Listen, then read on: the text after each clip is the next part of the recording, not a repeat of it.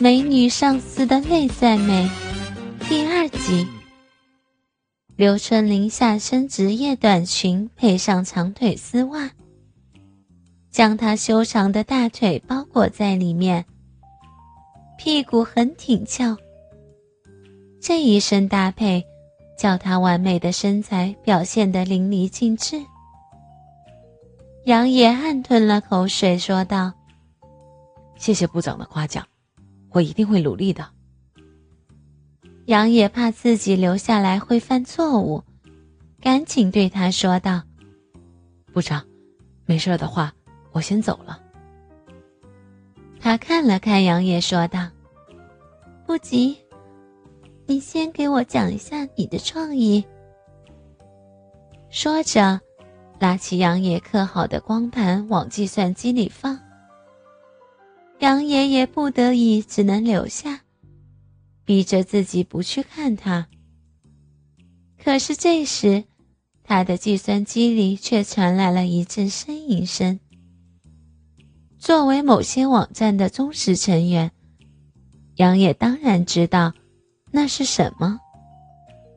不出所料的，计算机屏幕上一间客厅的沙发上。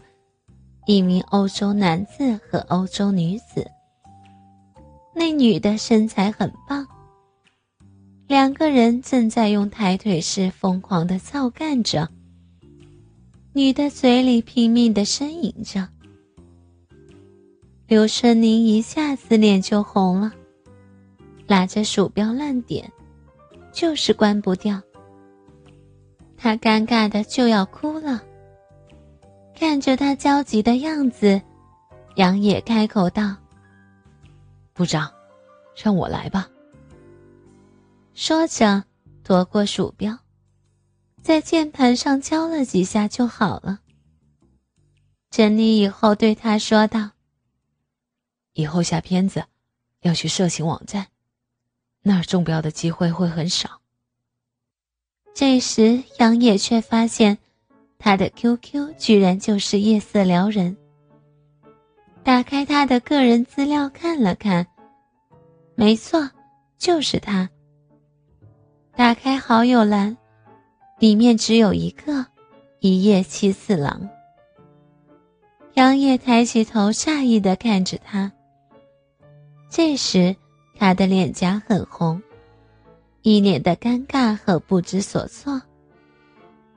注意到杨野诧异的目光，他的脸更红了。他以为杨野在想他平时一副冷傲的样子，背地里也是一个人看 A 片。可是他想错了。杨野诧异的是，他居然是夜色撩人。看着他尴尬的样子，杨野知道。再这样下去，他们的关系肯定会闹僵的。于是找话题说道：“你就是夜色撩人啊，我是一夜七次郎啊。”刘春林听了杨野的话后，脸颊依然很红，却很惊讶的说道：“你就是一夜七次郎？”“对啊。”没想到，你居然是我的上司，咱们可真是有缘。刘春林只是轻嗯了一下，就没有开口了。感觉到气氛的尴尬，杨野赶紧将光盘放进计算机，打开自己的作品，开始给他讲解。如果再大一些的话，穿上这件内衣会更加性感。杨野嘴上这样说，脑子里却想象着部长穿上这件内衣的样子。他的乳房真的很大，目测有三十六一，真是乳房中的极品。部长一直没有开口，眼睛也一直有理着。杨野讲完了，他都不知道。部长。我讲完了，没事的话，我是不是可以走了？啊啊啊！你出去吧。”杨野转身往门口走去。他看着杨野的背影，张了张嘴，却没有开口。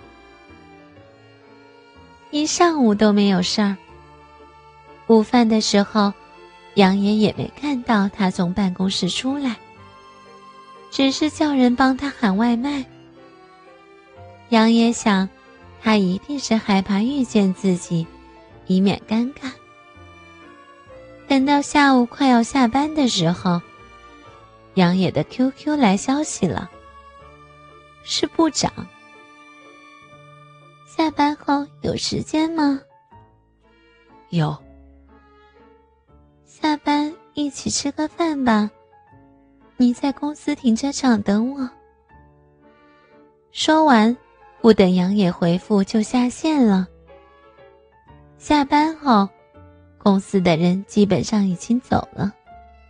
杨野整理好东西后，将工作室的门锁好。经过刘春玲的办公室时，看到门已经锁了。杨野想起他的约定，赶紧去停车场。部长看到杨野，对他招了招手，示意杨野上车。上车后，部长一句话也没有说，直接开车出了停车场。车内一片寂静，一直保持着沉默，气氛很是压抑。杨野实在憋不住了。刘部长，咱们这是去哪儿？部长头也没回的直接答道：“到了你就知道了。”杨野不知道部长到底是在干什么，只能闭着嘴巴，闭着眼睛养神。过了半个多小时，来到一条比较繁华的街道。杨野下了车，跟着部长进了一个名叫“情缘”的小酒吧。部长直接来到酒吧一个角落，对杨野说道：“坐吧，想喝点什么？”“哦，谢谢，不用了。没吃饭就喝酒，对身体不好。”“